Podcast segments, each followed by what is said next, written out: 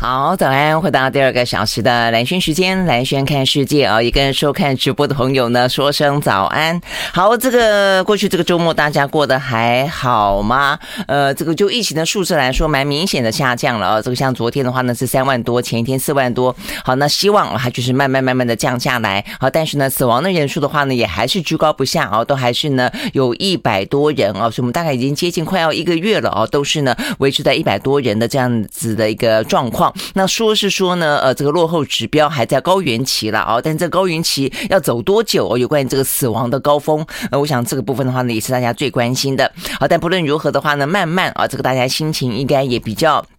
一方面是疫情比较呃走缓波了，二方面的话呢，大家也开始呢这个去习惯跟病毒共处了啊。好，所以呢，过去这个周末的话呢，看起来啊，这个不管是从媒体报道啦，身边的朋友啦，大家似乎呢就比较敢啊，稍微的出去一下了。但是啊，也还未必啦。哦，像我昨天呃就走在这个永康街的街头，然后去一家呃常去的那个店里面去买坚果，呃，他们真的是呃，我就是一看到我就会呃跟我。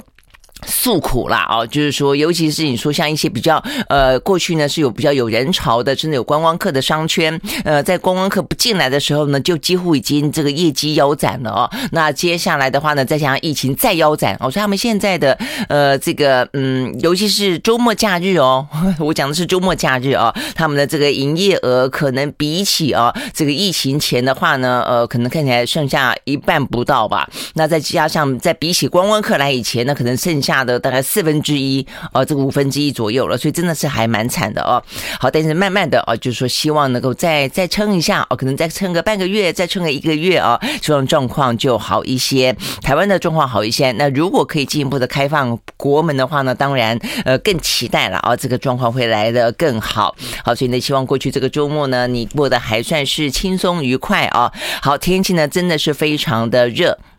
今天也还是一样啊，那这个今天的话呢，天气呃至少不过好一点的是呢，这个高温特报啊没有呢像上个礼拜的那几天啊，呃这个七个八个九个哦那么多，在今天的话呢，高温特报呢是发布在三个县市啊，这个三个县市分别是屏东县跟花东，都会有出现三十六度以上连续高温的机会啊，尤其是呢近山边近河谷的地方的话呢，说是呢温度可能会来得更高，中午前后的话呢特别要注意紫外线可能会过量，甚至到达危险等级啊，所以要特别的注意。好，那这个呃午后的话呢，一样的就是有所谓的典型的午后的雷阵雨哦，也就是所谓的短延迟的强降雨，而且呢会有局部性大雨发生的几率。好，所以呢带把伞也还是比较保险一点的。好，大概来说，这是有关于呢这个今天的，其实未来这段时间的天气状况大概都是这个样子了啊。不过这个礼拜的话呢，稍微注意啊，是说呢在菲律宾。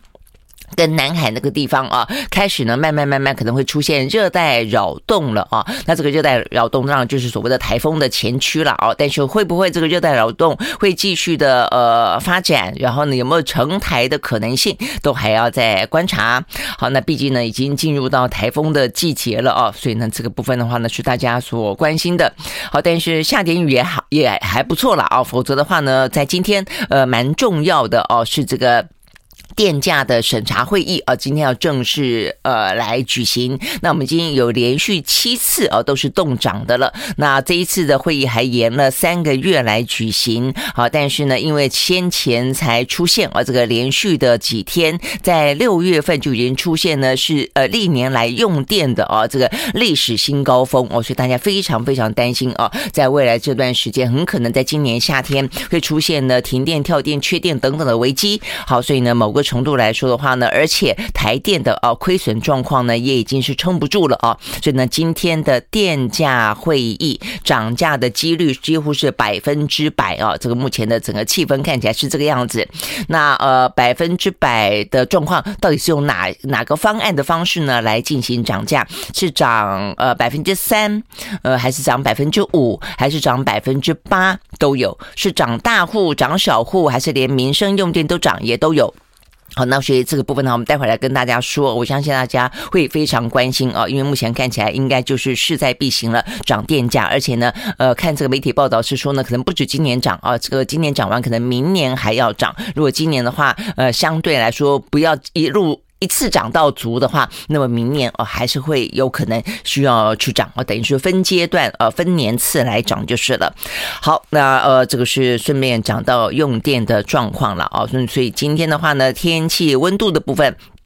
大概全台湾都有三十二到三十五度左右的高温。那我们刚刚讲到三个县市有超过三十六度以上。那降雨几率的话呢，也都是呃，这个在午后的话呢，看起来降雨几率都还蛮大的。好，所以呢，这个部分呢是跟天气有关的讯息提供给大家。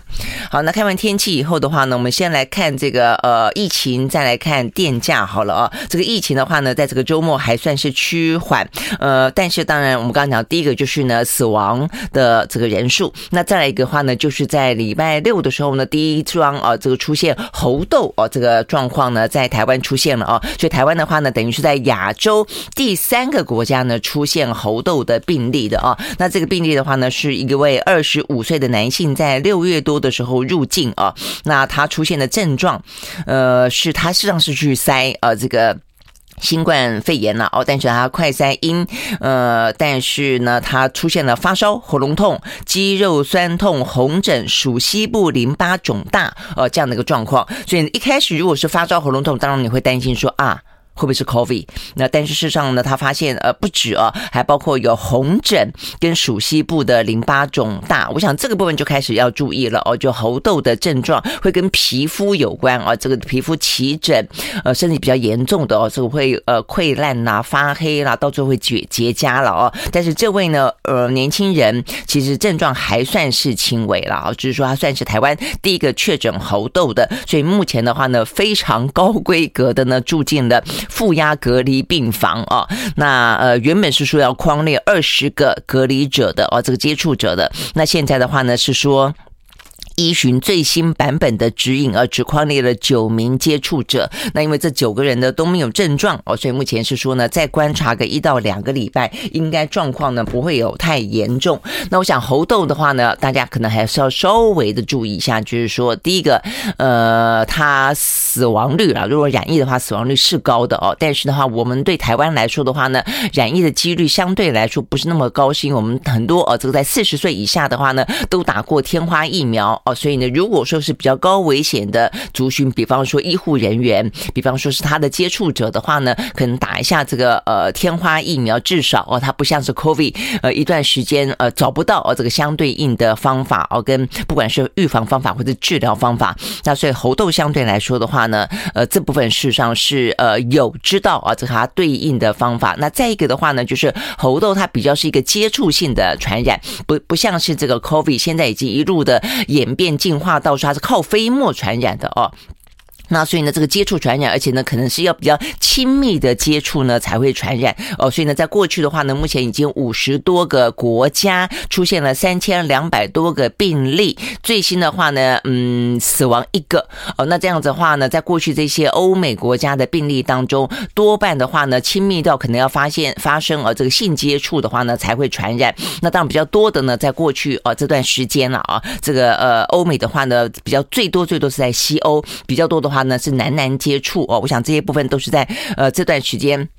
发生的一些呃轨迹哦，跟这个相关搜集的一些背景的呃状况，让大家做了解哦，所以也不用太过担心。那所以只要没有过度的亲密的接触，所以呢这些呃这个呃这个接触者哦还被。呃，要求说可能未来这段时间就先不要啊做这个比较亲密的接触，以防万一啊。好，那所以这个部分的话呢，是目前猴痘哦，这个台在台湾出现了第一个的病例。那我想虽然只有一个啦，就是大家的心理压力会有一点点大哦，但是所以也就是通常碰到这种心理压力大的，就是你要更要去了解他，你更去了解他，知道了一个呢防范的对应的方法之后，相对来说心情会比较。轻松一点，心理压力会相对的来的小一点了啊。OK，好，所以呢，这个部分就讲到呢，台湾。虽然这个 COVID 啊，目前看看看起来慢慢的走缓，但是呢，第一个是 BA 点四、BA 点五，这个担心呢，在这个七八月的时候呢，呃，进一步的扣关。那然后的话呢，专家们也担心，我看这个前疾管局长苏益仁也在提醒说，今年的话呢，其实全球都不一样，很可能会是流感跟新的 COVID 病毒株呢，呃，变异病毒株呢，可能是会呃携手一起来啊，所以这个部分的话呢，会是一个呃秋冬季节的新考验。那另外当然就加上。我们刚刚讲到的猴痘啊，所以呢，大家可能要特别的。提高警觉啊！这看起来是一个呃疫情反扑的年代啊，所以呢，嗯，难免就很难完完全全的放松。但是呢，呃，至少啊，这个目前看起来是呃慢慢可以试着跟它共存了啦。OK，好，所以呢，同样的。不只是在台湾，今天是相对来说一个低点啊，三万九，只是死亡人数的话呢，还是大家关心的之外，呃，全球也是啊，这个全球今天的话呢是二十七万多人单日新增感染啊，这八个国家破万，就是参考一下了啊，这个意意大利啊，这个在欧洲今天只有意大利，呃，那 OK，顺便讲一下，我们呃上个礼拜跟大家讲到说哇，这个欧洲突然之间啊，这个也是好几个国家的话呢都重新在飙高，当中讲到芬兰，有一个听众朋友呢刚刚从芬兰。留学回来哦，所以他听了哇，也替芬兰朋友感到紧张，马上跟芬兰朋友联络哦，然后的话哦，才知道说哦，那芬兰那天的数字的话呢，可能吧，我想是校正回归，就当天其实没有那么多哦，虽然我们看起来公布的数字是那么多的，但是呢，并不是在当天哦，可能是累计几天吧一并呃公布的哦，那几天我们也不知道，所以现在的话呢。这全球通报的数字哦，所以我们就说供参考啦。就大的轮廓来说，还是有意义的哦。但就个别的国家来说，你真的不晓得它是怎么个通报法啊？是呃呃爱通报不通报呃，或者说通报了时常有黑数，还是说呢隔几段呃几天一起通报呃，或者周末假日不通报啊？这些我觉得都有它的可能性啊。那所以呢，这个呃芬兰啊，从芬兰回来朋友是说啊，幸好这个芬兰现在看起来没有到那么的紧张啊。不过事实上数字是有标。高是真的哦，只是说是几天之内的话呢，不是那么确定。OK，好，所以呢，不过呢，好消息是今天欧洲只有意大利哦，这个四万八。那美洲的话呢比较多哦，美洲的话呢，呃，这个墨西哥今天一万六，巴西一万六，智利一万一啊，反倒是美国今天数字呢很低哦，他们周末假期看起来不太爱通报，才这个六千九百多。OK，我们休息会再回来。I like you. 好，回到蓝轩时间哦，那这个今天礼拜一一样的这全球通报的数字哦，看起来是还蛮小蛮少的哦。那这个嗯。呃，欧洲是意大利，呃，这个欧呃美洲的话呢是墨西哥、巴西跟智利破万，那再来的话呢是澳洲三呃两万三，那亚洲部分的话呢是台湾、日本跟印度哦，台湾的话呢三万九，但死亡的人数呢是一百三十四啊，在这个今天的数字也还是维呃维持全球最高啊。那不过当然这个全球今天通报的不多了啊，不过台湾的这个呃死亡人数还是这个嗯居高不下。那另外的话呢，日本啊，日本比较受到关注的是它现在呢一万五，所以相较于呃，不断的往下走，尤其临近的了啊，比方说这个呃韩国，韩国的话呢也是上上下下啊，这段时间又回来一点点，但是的话呢，大概就是维持在差不多呃五六千啊，但日本的话呢，就是维持甚至是再重新啊这个回温到一万五啊，那尤其是呢东京都昨天的话呢增加了两千零四例啊，所以呢嗯这个对于东京都来说的话呢，他们一下子也有点紧张起来了啊，所以呢这个部分的话呢，说是已经连续九天啊都是高于。上个礼拜的同日，那但是他们并没有啊，这个太多的一些在防疫政策上的改变啊，只是呢提醒啊，这个呃这个东京啊，东京人呢这个要稍微提高警觉一点。那另外的话呢，大阪跟冲绳的新增的确诊病例也都是呃持续的高于呢上周的同日啊。那所以听起来的话呢，大阪又是另外一个新增比较多的呃城市了。对于日本来说，好，所以呢这是日本啊，因为日本现在也逐渐的开始在开放边境啊，所以那。如果有打算去日本啊，这个走走的朋友的话呢，要稍微注意啊。这个东京、大阪跟琉球，他们的疫情呢也开始再次升温了。好，那另外的话呢，就是。印度一万一啊，那除了这个印度呃之外的话呢，还有我们邻近的，我们刚刚讲到的是日本嘛啊，那再来的话呢是香港跟澳门，好，所以香港跟澳门目前看起来的话呢，也是啊这个疫情有重新呢再起这样的一个状况。呃，目前看起来的话呢，呃，这个澳门呃，它因为人口数少了啊，所以呢这样的一个人数呢，大家他们就觉得还蛮紧张的，是七十亿个人，好，所以呢七十亿例的话呢是在昨天新增啊，那但是对他们来说的话呢，也还是啊这个尤其是。还算是大陆地区嘛，所以他们还是一样的，希望尽可能的是维持社会面的清零。那再来的话呢，香港，香港的话呢，他们昨天新增一千九百呃一千九百一十七一九一七，那所以呢，这个人数相对来说事实上是连续好几天啊，都是一两千，尤其他们正在筹备啊，这个迎接呢七一大庆啊，那所以呢，这个部分卡在说呢，所以这几天你会发现说，习近平是确定啊，是说会参加他们呢盛大的庆典的呃开幕典礼，但是怎么个参加法呢？是亲赴香港还是线上参加？就维持了一个相当程度的弹性了，就没有说啊，没有用，没有说什么方法啊，只会只说呢他会参加。好，所以这个部分的话，我想就是预留哦，目前看起来香港的疫情是否可以掌控得宜哦，这样子的一个。呃，弹性的啊，这样的阴影的空间了吧？好，所以呢，目前的话呢，港澳这两个地方的话呢，疫情是升温的。反过来说的话呢，上海啊，那呃，经历过了说是解封一个月哦，但有些部分其实并没有放松。但是呢，呃，在这个周末呢，他们宣布啊，等于是。呃，即日呃，即日起是二十九号，二十九号开始哦，说他们呢，只要是辖区内没有中风险的地区的话啊，而且一个礼拜之内没有社会面的疫情的话，可以呢开放餐厅内容了啊。意思，他大家直接分区开放的意思就是了。他们现在就画了一个一个的小区啦，呃，这个小小的区里面呢，只要他呃达到哦，那这边就放。那但是如果说又出现了呃病例，那这边再收哦，大概是这个样子。好，但不论如何，看起来上海他们是呃希望啊。这个尽可能的往啊，那个能放就放，但是分区域放这样的一个角度呢，来继续的让这个呃中国大陆的经济呢回到呃比较希望是一个日常了啊。那因为。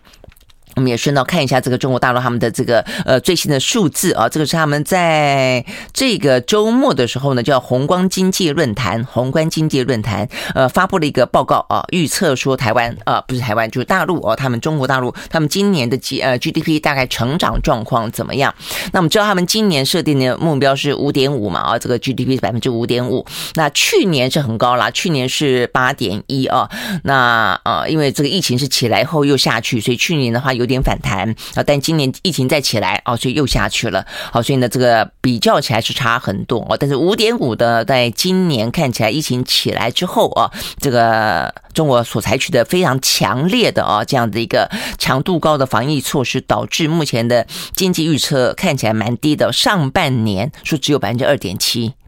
那所以全年如果希望五点五的话呢，呃，大概下半年很拼啊，所以他们预估呢下半年大概可以到达六点四啊，所以呢这个加起来之后哦，大概全年也还是达到不了先前呢这个李克强所设定的啊，呃，中国今年的目标五点五，大概的来说的话是四点七，OK 好，所以呢这个是。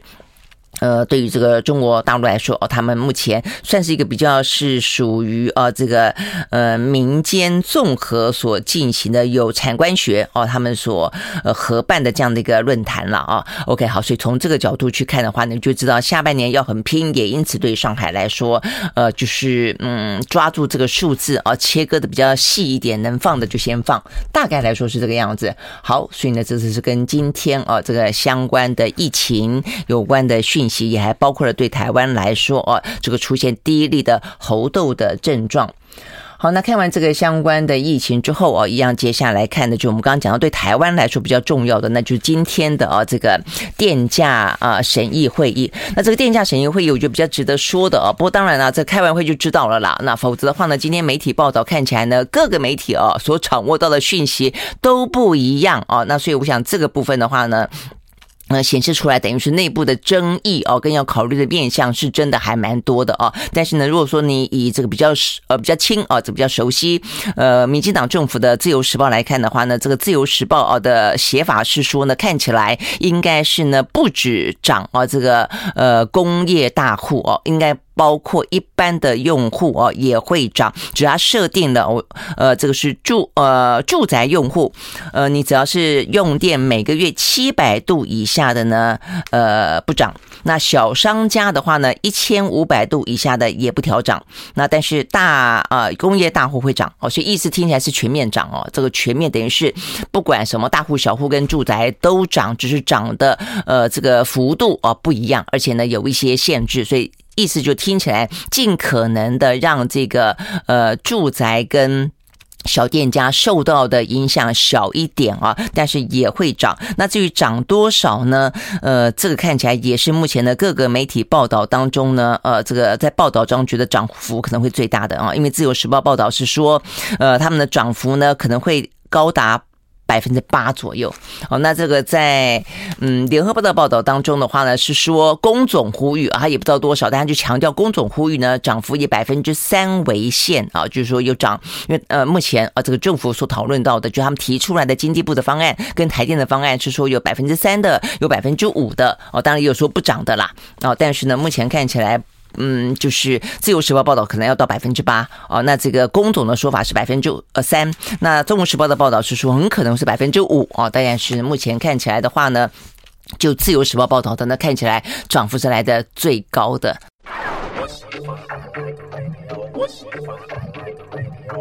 好，回到蓝轩时间啊，那呃，就目前台湾的这个用电今年面对的非常险峻的状况的话呢，呃，数字来说话的话呢，就第一个我们的用电量啊，呃，这个比起去年来说的话呢，增加百分之四点三啊，所以呢，嗯，得是连续两年的用电呢都飙高峰哦，都比过去来的更更多。那当然啊，这个背后的话呢，事实上，呃，你说可以说是一个好消息，那就是我们的呃工业用电呢来的更大，我们这个经济呃成长率啊，这个比起呃各个国家呢，在这个。疫情底下的话呢，相对来说，实际上我们是呃逆势成长的啊，只是成长幅度呢，呃没有过去来大，但是呢也还是不错。但是呢，这个部分当然就是我们呃过去一直讲到的，它比较偏重的都是呢出口性的产业哦，都是呢资通讯产业跟电子零件居多哦。那所以呢，对于台湾呢，这个如如果说是多数的这个就业人口来说的话呢，比较没有感觉哦。但是 GDP 的数字确实是在那个地方的，而且他们用电也是实实在在的就在用电的哦。那所以的话呢，就让我们的用电量呢飙高，那飙新高的话呢，对于台电来说，因为目前来看的话呢，就是不断的补贴，不断的补贴，再补贴嘛，啊，就等于是每多用一度电，对他来说就。多亏一点哦，所以呢，呃，所以别人他讲说，哦，那用电很多赚更多，没有，对用电多的台电来说就亏更多。所以到目前为止的话呢，它已经呃去年到今年四月啊，累计亏损已经到达了八百五十三亿元，而且呢，光是今年的前四月就亏损了四百六十九亿元。所以呢，如果预估哦，今年全年一定比去年亏得更多，是这个意思啊。所以呢，意思就是说呢，呃，再不调涨电价的话，呃，台电的净值将成为负数，呃，依照呢公司法啊，这个自由时报报道说，依照公司法规定，呃，公司资产啊鲜有不足抵偿其所负的负债时，应该宣告破产哦。但是问题在于说呢，台电又不可能解散。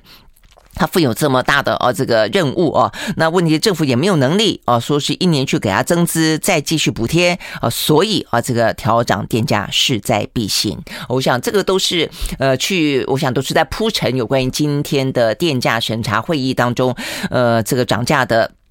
的的这个等于是前奏曲了啊，所以我想这个全面动涨的几率已经没有了，而且我也真的觉得不适合，呃，不适合。那只是说，在过去台湾一直来说，呃，过去民进党在野的时候，也是不断的批评啊，这个涨电价。其实那个时候我就说，本来真的你你这样的压着啊，这个都不涨，用政府的呃我们的纳税人的钱去补贴，坦白说这就是话术而已，而且呢你也你也没有办法一直补贴，就是不健康。那只是说呢，国民过去国民党执政的时候啊，那。这个当民怨起来的时候呢，民进党也是有点推波助澜啊，所以呢，结果呢，大家就养成了一个习惯，就是什么都是用政府补贴。那所以现在等到民进党执政之后，呃，当他要再去呃保证说他绝对不涨电价的时候，坦白讲，我也不赞成哦。所以呢，如果说他今天去涨电价，呃，这个在野党猛抨猛抨击，那我也觉得我也不支持，就说应该还是要哦，就就长期来看，不管谁执政啊，我觉得这个部分你说可以稍微的吸纳一点点。啊，这样子的一个可能的涨幅，尤其今年的话呢，物价一直涨，油价一直涨，呃，粮食价格一直涨。尤其目前看全球的态势来看的话呢，这个涨势还没有到顶哦。所以虽然台湾的涨幅没有国际多，但是未来的话呢，可能在今年下半年也还是有这方面的压力哦。所以呢，你说电价呢，不要一下子涨足，当然哦，那只是说呢，分阶段涨到底要怎么样哦。所以对于民进党来说，你过你给了过度美丽的而达不到的许诺，基本上来说就是不。可能的哦，我想这件事情就我们不断在讲。第一个，你说电价不涨是不可能的；第二个，你说依照你这样的个能源的分配比例，你不确定是不可能的哦。所以嗯，坦白讲，你如果还坚持，那就是骗大家哦。所以很显然的，第一个现在的呃电价摆明了，他们也找了很多的说法出来说，我觉得部分也就是事实哦，只是先前他们不便不愿意去面对事实而已，就是他他有一个涨电价的必要性哦。OK，好，那只是说。你累积了七次都不涨，那一向的一股脑的哦，当然你先要涨，大家就挨挨叫哦。尤其目前看起来呢，工商业的大户叫得特别痛哦。那所以呢，这个部分的话呢，我想呃，接下来啊，这个今天的电价审议委呃会议开完之后，我相信呃，可能影响最大的就是工商业了啊。那只是说要看它公布的到底涨幅多少。如果是百分之八的话呢，这个是真的还蛮高的哦。那这个百分之八是什么设定的哦？他们呃，这个民进党政府是说，因为过去呢，马政府。任内啊，尽管呢这个油电涨啊，也还是被批评，但是也还是一度哦，有一次涨了百分之八点四九。那所以他们认为说，只要涨的不要超过马政府就好啊，也因此说呢，预料这一次可能会涨幅到达百分之八。好，那 OK 这个部分的话，是不是真的百分之八？如果是的话，我相信。我们刚刚讲的就是说，可能压力会很大了哦。好，所以呢，是不是应该要分次调？我想这个部分是会应该要有数字要精算的啦。我想应该应该要精算啊。那就现在对于呃，我们刚刚讲到了这个国际之间的物价哦，跟这个成本的垫高，也不是不呃不应该去考虑啊。这个工商业界还有目前的难处。好，那只是说一个啊是台电啊这个财务亏损的呃难处，一个呢是目前的工商业界呢他们运营上的难处。再一个的话呢，就是我们目前台湾所面对到的，呃，用电啊的分配当中，我们的碳的排放的难处啊。我们一方面又希望达到呢这个净零排放，呃，跟着全球的步伐走，二零三五年有一个标目标，二零五零年有个目标，更不用说我们自己在二零二五年就有一个新，就是有一个我们的目标啊，这个绿能要到达百分之二十，但现在眼前显然的啊是不足。OK，好，那所以呢，呃，对于我们的。呃，媒体报道来说，也特别再次提醒啊，目前我们的电力基本上来说，它中间要脱碳的可能性，相对于其他国家来说，事实上呢还是来得更差的，因为这当中当中有所谓的排碳系数，就我们的电力里面包含碳的比例是高的啊。呃，就全球来看的话呢，我们排在一二三四五第六名啊，第六名。呃，我们的状况只比呢这个中国大陆好一点点啊。那就是说各个国家呢，呃，这边有一份是二零二零。明年的电力排碳系数啊，这个最糟糕的是南非，接下来是澳洲，再来是印尼、印度、中国跟台湾。好，所以呢，这个部分显然的，呃，我们的台判呃，就是我们的电力啊，我们我们的意思说，我们要怎么样生产电力呢？我们在生产电力过程当中用到碳的啊，用用碳发电的这个部分来的事实上是高的啊，所以从火力发电你就会知道了。那包括呢，天然气啊，它也不是呢百分之百没有没有这个排碳啊，它只是比这个呃传统的火力发电 来的少一点。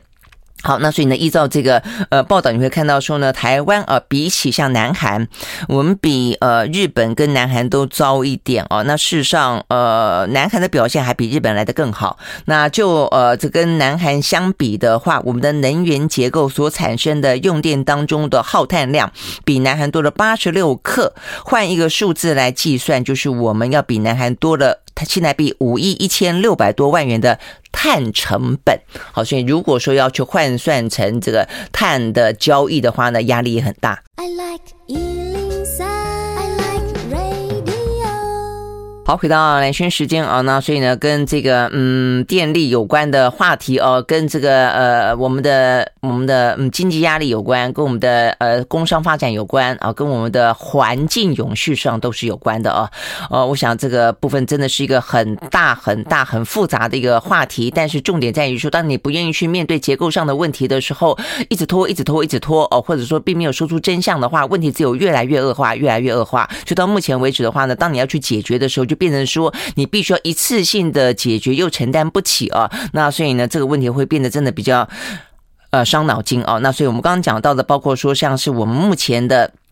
净零排放啊，我们一方面又对国际许诺，想要成为国际社会的一员啊，又希望表现的比别人更好。但事实上，目前的许的承诺的话呢，要达到的话呢，距离目标看起来确实啊越来越远。呃，包括我们刚刚讲到的这个所谓的排碳系数啊，比起南韩还要来得糟。到时候的话呢，可能要用的呃这个碳成本呃这部分的话呢，其实压力会来得更大。那你说呢？呃，这个许诺用绿能是现在很多的企业呢都有这样的观念，但是你看看台湾的。这个绿能，呃，希望在二零二六二五年，呃，也就是三年之后，要到达百分之二十。但是我们讲过了，它现在不到百分之十。那现在呢，产生的绿能，你知道多半是谁拿去用了吗？台积电，百分之九十是呢，呃，这个台积电包办。那所以其他的企业，你就算想要呢，呃，这个许诺哦，这个达到绿能净零，问题是你抢不过哦，你就是。他用更多的钱去买，呃，这个呃，他也是台湾的护国神山啊，所以呢，怎么样抢不过哦？所以对这些企业来说的话呢，他们也是有苦说不出哦。他们也希望绿能，但是绿能贵，可能绿能不够哦，等等，都是哦这些相关的问题哦。所以当我们的电力的排碳呃不降啊，然后呢，呃，这个对于企业来说，你要它能够配合政府的目标，达到呃近零的呃这样的一个呃。美梦啊，我觉得其实也是有很大的压力的哦，所以呢，这些问题都是啊，这个讲到今天呢，呃，在电价会议当中，嗯，可能必须要面对的真相哦。那只是说，呃，电价啊，这个 hold 不住，必须要涨，也不过是真相的一环而已哦。台湾的能源结构还有很多呢，都不愿意真正摊开来哦，不愿意说出，不愿意去面对的真相。OK，好，所以呢，这个部分的话是。讲到呢，跟电力有关哦，所以呢，到这一次啊，这个节骨眼上，呃，我看这个工商呃，这个大佬叶荣开始真的就开呃，再次提到了哦，就是说非核家园啊，是不是一定要这样的一个在台湾哦，可能是力有未逮的状况底下，非要去做哦，是不是有一些可以弹性去应应的方式哦，等等。好，所以呢，这些是跟今天呢这个电价会议有关的消息，大家要心理准备。目前看起来应该是呃涨势哦，是。避免不了的了。OK，好，所以呢，这个是讲到跟电有关的话题。那之后接下来就看的就是欧美股市。好，那这个欧美股市也是一样啊，就不断的在国际之间的啊这个。通膨啊，哦，各个呃国际之间，欧美的这个油价、电价涨得更厉害啊，这真的是很涨得很厉害啊，就有点到吃不消了啊。OK，好，但是好消息是，上个礼拜五的时候呢，不管是这个逢低布局也好，不管是信心喊话也好啊，看起来是有点效果的，所以呢，欧美股市呢都是上扬的。我们先从美国开始看起。而在美国，道琼上涨了八百二十三点二八点，收在三万一千五百点六八点，涨幅是百分之二点六八。纳斯达克指数上涨三百七十五点四二点，收在一万一千六百零七点六二点，涨幅是百分之三点三四。S&P 五百呢上涨百分之三点零六。另外呢，费城半导体涨了百分之四点四五。这是美国股市。好，那欧洲三大指数呢，哎也涨不少。德国涨了百分之一点五九，英国涨了百分之二点六八，法国涨了百分之三三点二三。好，那这个涨的原因呢？呃，就是我们说的，就是呃逢低布局啦，呃逢低买进啦。那银行类股在上个礼拜我们有讲到，美国进行了压力测试啊，这个压力测试还不错，所以呢，这个银行类股的话呢，就说好吧，就算经济衰退，可能也还撑得过。所以呢，这个银行类股的上个礼拜五啊，呃，都是啊这个一股脑的进扬的。那另外的话呢，就是啊，包括像是联准会的鹰派大将啊，这个圣路易联准。银行的总裁布拉德哦，他也说他相信，呃，这个美国的经济是有巨大弹性的哦。他认为呢，呃，这个讲到会衰退，呃，言过其实哦，也为时过早。他觉得呢，应该还是有机会哦，来提振相关投资人的信心的等等啊。那所以呢，话一讲出来之后的话呢，呃，股市也呃。予以掌声回报。那再来的话呢，这个密歇根大学的长期通膨预估啊，也从它初值的报告的十四年的高点啊，这个稍微回落了一点啊，所以意思就是说，可能这个呃数字啊，这个稍微的低了一些。好，所以呢，这些都是在上个礼拜五稍微的舒缓了一下啊。这个嗯，对于这个通膨通膨居高不下，以及会导致啊这个经济衰退这个当中的一些。些压力吧，哦，好，那当然除了这个之外的话呢，也是还有一些个股呢是表现还不错的，比方说，呃，这个联邦快递啊，这个 FedEx，他们呢上个礼拜四公布了他们在今年度的呃获利预测哦，那说这个新，而且现在也也预估新的一年财测呃可能会优于预期，那所以他们的股价呢大涨了百分之七点一六，那很多的华尔街的分析师呃也都上调了联邦快递的目目标价。好，那另外的话呢，微软啊，这个表现也还不错哦。他说他呃，等整个的嗯营收表现啦，啊，等财测预期啦，都让微软啊是相当具有吸引力啊。它的估值跟维持增长的话呢，这个能力都在的哦。所以呢，像花旗就把微软列为首选股哦。所以呢，这个嗯消息出来之后，也让微软呢涨了百分之三点四一等等。好，那再来的话呢，包括了像是 Twitter 啊，他们也同意，终于同意啊，这个马斯克已经。放话好一段时间呢，要他给数字，给我更多的证明啊！这个有关于呢，呃，假账号，那么有能力去改变，包括机器人等等啊。那所以呢，Twitter 呃，终于同意啊，将马斯克提供更多的数。用户的数据啊，一些相关的及时的数据啊，所以代表的意思就是说，这桩呃交易啊还没有告吹啦啊，那所以呢，Twitter 的股价呢也上涨了百分之一点八九等等，好，大概来说，这是一些比较有。话题性的呃这个个股，那呃但是油价目前看起来的话呢，还是呈现紧绷的哦，所以呢，在上个礼拜五的时候，不管是担心经济放缓，还是呢对于这个通膨的压力啊，呃还是在那个地方，尤其油嘛啊，这个首当其冲了啊，所以呢，目前看起来油价也还是啊这个在呃高档的，也还是上扬的。好，所以呢，上个礼拜五，纽约的西德州原油涨了百分之三点二，收在每一桶一百零七点六二块钱美金；伦敦布兰特原油上涨百分之二点八，收在每一桶一百一十二点九八块钱美金。那到底有没有办法啊？这个让这个呃俄罗斯啊，这个尝到一点点呃苦果痛苦啊，或者它的制裁呃盖再更进一步，然后让整个的呃战争有可能呃逆转呢？就战争本身来看。目前没有啊，俄罗斯的攻击只有更多，没有更少。在昨天还一度攻击好一阵子没有攻击的基辅，但是呢，就制裁来看的话呢，G7 峰会在昨天登场，再度祭出了对俄罗斯的制裁。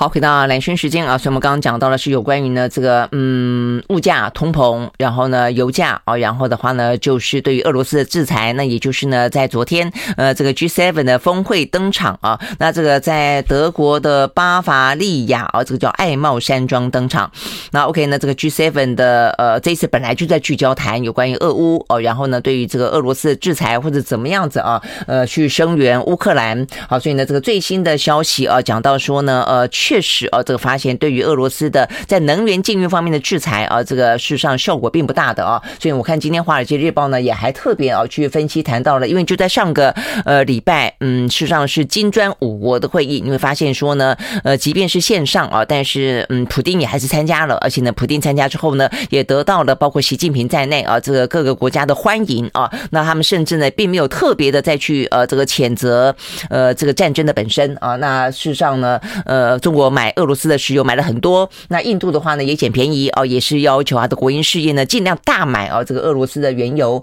好，所以我们看到呢这个在。《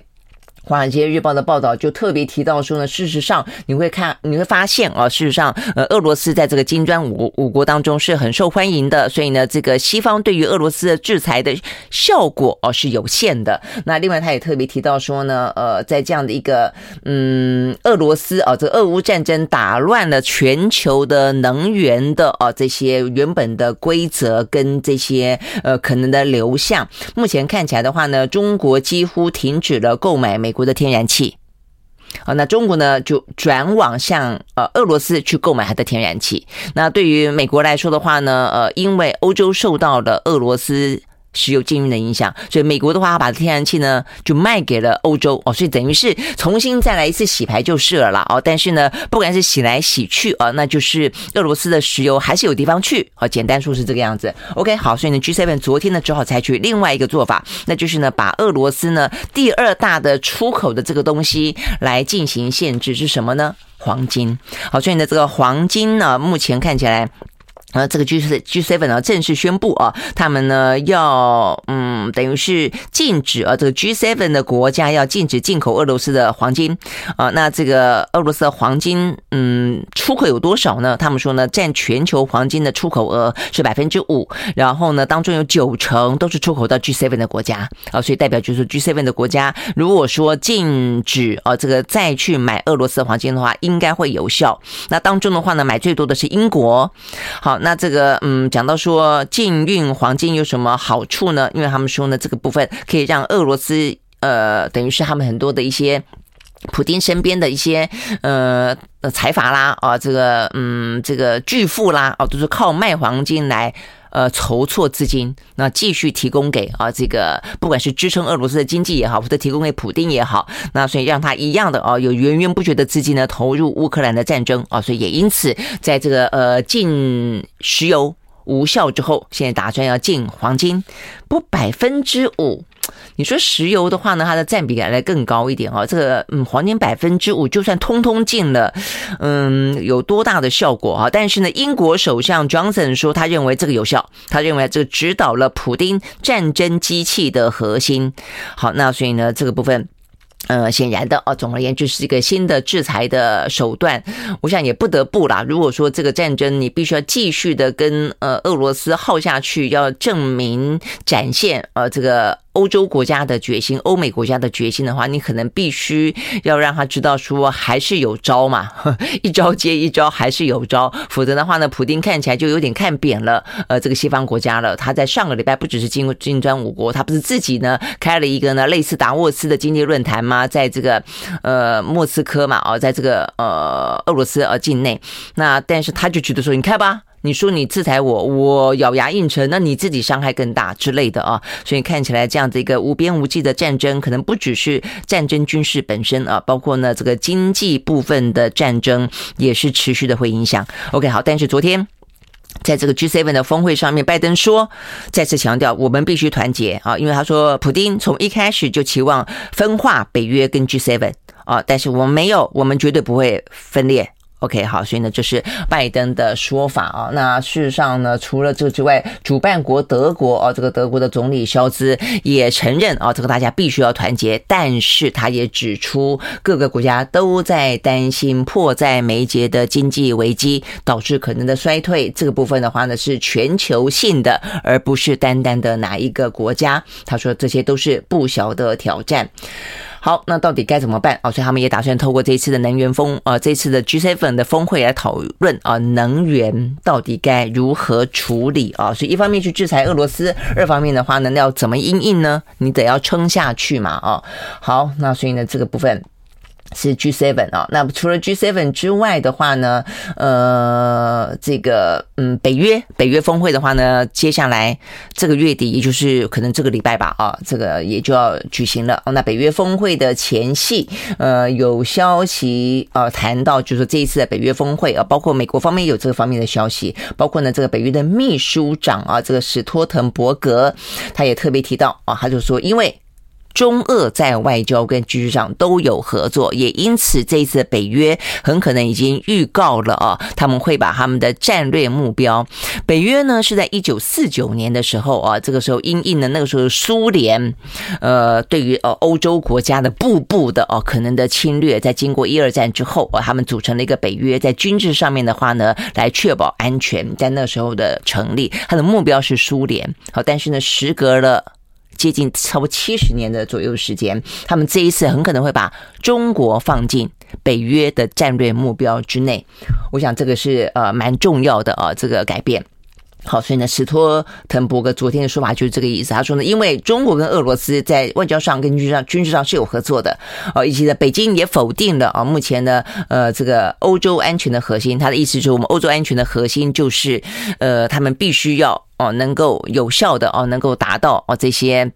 成员国或者邻近国家的安全啊，所以他们认为啦，俄罗斯威胁了北约啊，所以也希望啊，大家能够在俄乌战争当中表明立场啊。但是呢，北京的立场显然的不是站在北约这这方面啊，而且呢，就在上个礼拜的金砖五国的会议里面看起来更清楚啊。那他呃一样的啊，这个一贯的呃。嗯支持了俄罗斯，而且批判了啊这个欧呃这个西方世界对于啊这个俄罗斯的经济制裁，呃等于是把经济作为武器，导致全球因为俄乌战争陷入了困境。这是呢习近平的说法啊，所以呢呃史托滕伯格就直接点名了。中国的崛起是北约的挑战。OK，好，所以呢，这个部分如果白纸黑字写进了啊，这个北约这一次年呃月底哦要召开的会议，而且还非常的史无前例的，还邀请了远远而来的呃日本、韩国、澳洲、纽西兰都去参加北约的峰会哦，所以你说啊，那么远也来参加，对，就是那么远也来参加，所以你会发现呢，我们一直在讲的拉帮结派啊，事实上呢，不止当初香港问题的时候，你记不记得德国、法国、英国的什么航航母啦什么的，也都。这个跨海而来啊，这个行经。台海或者在周边啊，你会发现说呢，呃，亚洲的问题呢，北约参加；北约的问题的话，也邀请亚洲去参加。所以目前看起来的话呢，西方阵营要以中俄啊为这个战略对手的这一条战线啊，这个壁垒呢已经越拉越清晰了啊。所以呢，比较担心的是，它可能不只是从军事的安全啊，这个战略的安全，它扩大到了经济跟民生的层面的话，这个世界的游戏规则啊，会将被。呃，逐步的啊，但是而且是算是剧烈的改写。我想这部分是大家真的要比较去关心的啊。OK，好，所以呢，这次北约峰会啊，这个前戏，呃，特别的中国的崛起被提出来了。那 OK，所以双方这样子不断的拉锯啊，所以。呃，总而言之啊，这个中俄之间也就没有再怕的啊。所以我们刚刚讲到，呃，俄乌战争啊，这个部分的话呢，呃，这个莫斯科呃那方面啊，就等于是对乌克兰啊继续的呃轰炸啊，包括呢基辅啊，包括了这个乌克兰的北边，包括乌克兰的西边，而且的话呢，普丁也积极的展开了外交的行动。今天呢，最新消息指出啊，这个在俄乌战争。以来，他第一次要出访，要去中亚的国家塔吉克跟呃土库曼，呃这个部分的话，继续的去结交、去拉拢他的盟友。OK，我们时间到了，明天见，拜拜。